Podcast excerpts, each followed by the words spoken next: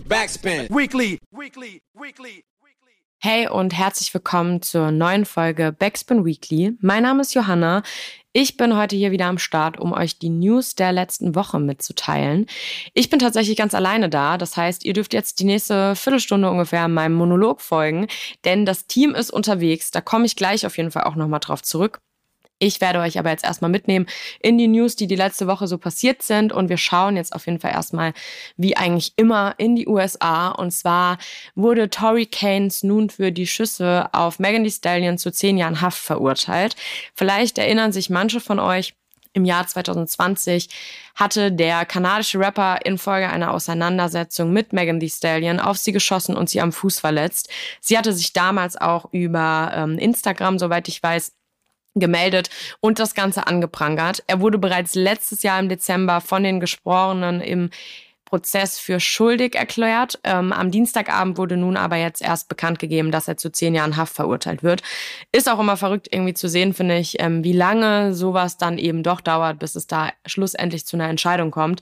Nun, wie gesagt, wurde eine Entscheidung getroffen, dass auch trotz der, ähm, ja, dem Wunsch der Verteidigung von ihm für eine Bewährungsstrafe es ist jetzt zu zehn Jahren Haft gekommen und außerdem droht dem kanadischen Rapper danach die Abschiebung aus den USA. Ist also eine ziemlich große Sache. Megan Thee Stallion selbst war vor Gericht nicht am Start. Sie hatte sich dazu aber auch nochmal geäußert und ihn und seine Tat berechtigterweise natürlich angeprangert. Und ähm, ja, man kann nur hoffen, dass äh, er auf jeden Fall aus diesem Fall lernt. Ich bin gespannt, wie es weitergeht. Ich bin gespannt, ob es bei diesen zehn Jahren Haft bleibt. Auch das weiß man ja immer nie so ganz. Ähm, und genau, wir werden hier wahrscheinlich immer mal wieder darüber sprechen vor allem eben auch über die mögliche Abschiebung aus den USA. Bleibt also alles spannend. Wer da ein bisschen mehr erfahren will, bleibt äh, gerne immer dran und verfolgt äh, Backspin Weekly. Wir werden bestimmt immer wieder mal drüber reden. Genauso wie wir auch erneut über das gleiche Thema reden, ähm, was wir auch letzte Woche schon angeschnitten haben. Und zwar den Fall Lizzo.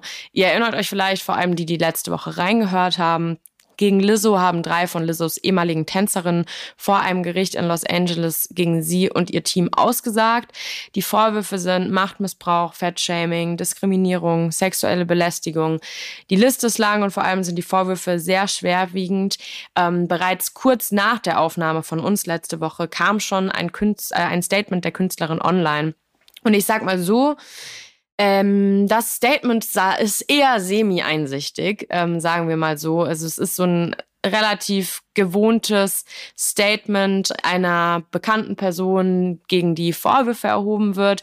Sie sagt unter anderem, sie sei nicht der Bösewicht, sie streitet ähm, die laut ihr falschen Beschuldigungen komplett ab und macht eben auch nochmal darauf aufmerksam, dass es nicht sein kann, dass man ihr das abspricht und sie eigentlich für so viele gute Sachen steht und, und, und. Und da kommen wir auf jeden Fall auch zu dem Thema, was wir auch letzte Woche schon kurz besprochen hatten, dass es natürlich immer super schwierig ist, in so einem Fall, ähm, ja, wirklich objektiv zu bleiben, wenn das eine Person ist, die für super viele gute Werte steht, die immer verkörpert hat und ja auch für sehr viele Menschen, gerade eben für die Fans, ein großes Vorbild war dann sowas zu hören, ähm, ja, erweckt natürlich unterschiedliche Dinge. Entweder man spricht ihr alles ab, was sie vorher Gutes getan hat, oder man glaubt eben diesen Vorwürfen nicht aufgrund dessen, was sie Gutes getan hat. Und ähm, ja, das ist auf jeden Fall immer schwierig. Ich bin sehr gespannt, wie es weitergeht. Das ist bisher der Stand ähm, des heutigen Tages. Mal schauen, ob noch mal was von ihr kommt, von der Produktionsfirma ähm, beziehungsweise ihrem Team kam bislang nichts. Ähm, genau, wir sind auf jeden Fall gespannt. Wir werden hier bestimmt auch die nächsten Wochen immer mal wieder das Thema aufrollen und hoffentlich bleibt es auch in der allgemeinen Gesellschaft ein bisschen präsent, weil auch das ist ja immer wieder ein Problem, wenn es um irgendwelche Vorwürfe geht, dass das leider auch sehr, sehr schnell wieder abflacht. Und ähm, genau, wir hoffen, dass da auch wie beim letzten Mal schon erwähnt, die Tänzerinnen ähm, ja, Ruhe finden, Gerechtigkeit erfahren und sich der Fall löst und sind auf jeden Fall gespannt, wie es da weitergeht. Nun kommen wir aber auf jeden Fall mal zu einer News, die ein bisschen erfreudiger ist und uns, glaube ich, alle vereint. Und zwar Hip-Hop. Es geht um Hip-Hop, was auch sonst. Hip-Hop wird 50 Jahre alt, beziehungsweise wurde Hip-Hop gestern schon 50 Jahre alt, wenn diese Folge erscheint. Denn am 11. August vor 50 Jahren fand die Back to School Jam von DJ Cool Herc statt. Die hat er damals gemeinsam mit seiner Schwester veranstaltet, von der tatsächlich auch die Idee für diese Veranstaltung kam. Der US-Senat hat diesen Tag bereits vor zwei Jahren zum offiziellen Hip-Hop-Geburtstag ernannt. Das heißt, es gibt Grund zu feiern, auch wenn es natürlich immer ein bisschen schwierig ist, ein Datum für den Beginn einer Kultur festzulegen, weil die natürlich auch Ursprung ist aus ganz vielen anderen Kulturen, aus ganz vielen anderen ähm, ja, Inspirationen und im Endeffekt ist irgendwann eben diese Kultur entstanden, die wir alle sehr lieben. Ähm, trotzdem wird aber, wie gesagt, dieser Tag vor allem in diesem Jahr zum 50. Geburtstag krass zelebriert und es ist auf jeden Fall ein Moment des Zurückschauens der letzten Dekaden. Auch das haben wir gemacht bei Backspin diese Woche dass wir immer mal geschaut haben, was ging eigentlich in diesen Jahrzehnten so ab, was war besonders, was ist passiert. Und ähm, es ist auf jeden Fall ähm, mit sehr viel Nostalgiefaktor verbunden, über die letzten 50 Jahre Hip-Hop zu sprechen, von denen die meisten von uns wahrscheinlich nur einen Bruchteil mitbekommen haben.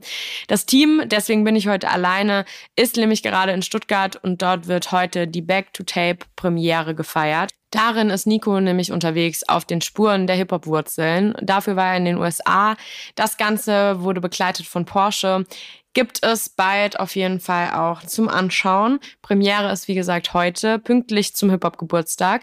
Und ähm, ja, checkt auf jeden Fall mal die Veranstaltung eurer Stadt. Es gibt auf jeden Fall einige Partys sowohl in Berlin als auch in Hamburg und Co., an dem eben dieses Wochenende Hip-Hop zelebriert wird. Und das ist auf jeden Fall eine schöne Sache. Und ich denke, auch wenn sich wahrscheinlich ähm, die verschiedenen Generationen dieser Hip-Hop-Kultur mittlerweile super unterschiedlich zu der Kultur stehen, und vielleicht auch unterschiedliche Musikrichtungen und Co. verfolgen, glaube ich, dass wir uns zumindest da einig sein können, dass die Grundwerte dieser Kultur auf jeden Fall gemeinsam zelebriert werden können und auch weit über Rap hinaus und man da eben auch die verschiedenen Säulen, wie man so schön sagt, nicht vergessen darf.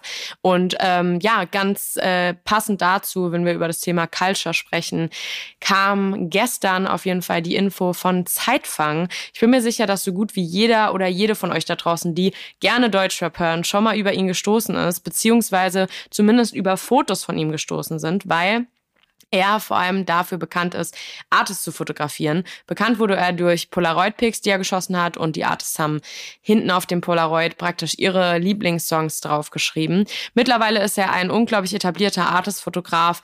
Er fotografiert viel in analog. Es ist eine super echte Ästhetik, ähm, passt einfach sehr zu dem aktuellen Zeitgeist und er macht jetzt bald eine Zeitung, also Zeitfang Ghost Zeitung, wie er gestern so schön bekannt gegeben hat auf Instagram.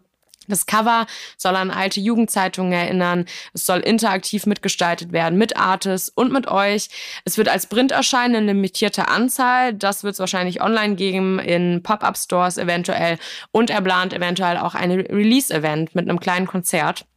Und ähm, ja, es soll nicht nur eben über RapperInnen gesprochen werden, sondern auch die Stories behind the scenes, also JournalistInnen, vielleicht auch FotografInnen, Videografen etc. Die Liste ist wahrscheinlich lang an Ideen, die er hat. Ich bin super gespannt. Für die Fotos wird tatsächlich ausschließlich er selbst verantwortlich sein, was ich eine sehr coole Idee finde, weil das eben einfach auch so ein bisschen sein Projekt beibehält und eben aber für alle anderen Sachen sehr interaktiv gearbeitet wird. Das Magazin soll so günstig wie möglich sein, aber es soll natürlich auch alle fair bezahlt werden. Ähm, genaue Preise etc. wird es alles noch geben. Wenn ihr also zufällig, gerade wenn wir nämlich bei dem Thema fairer Bezahlung sind, ähm, Sponsoren kennt oder zufällig Sponsoren seid, dann meldet euch bei ihm. Sowas muss man in irgendeiner Form supporten. Ich glaube, das wird ein sehr, sehr cooles Ding. Ich bin auf jeden Fall sehr gespannt. Ich werde mir auf jeden Fall so ein Ding holen.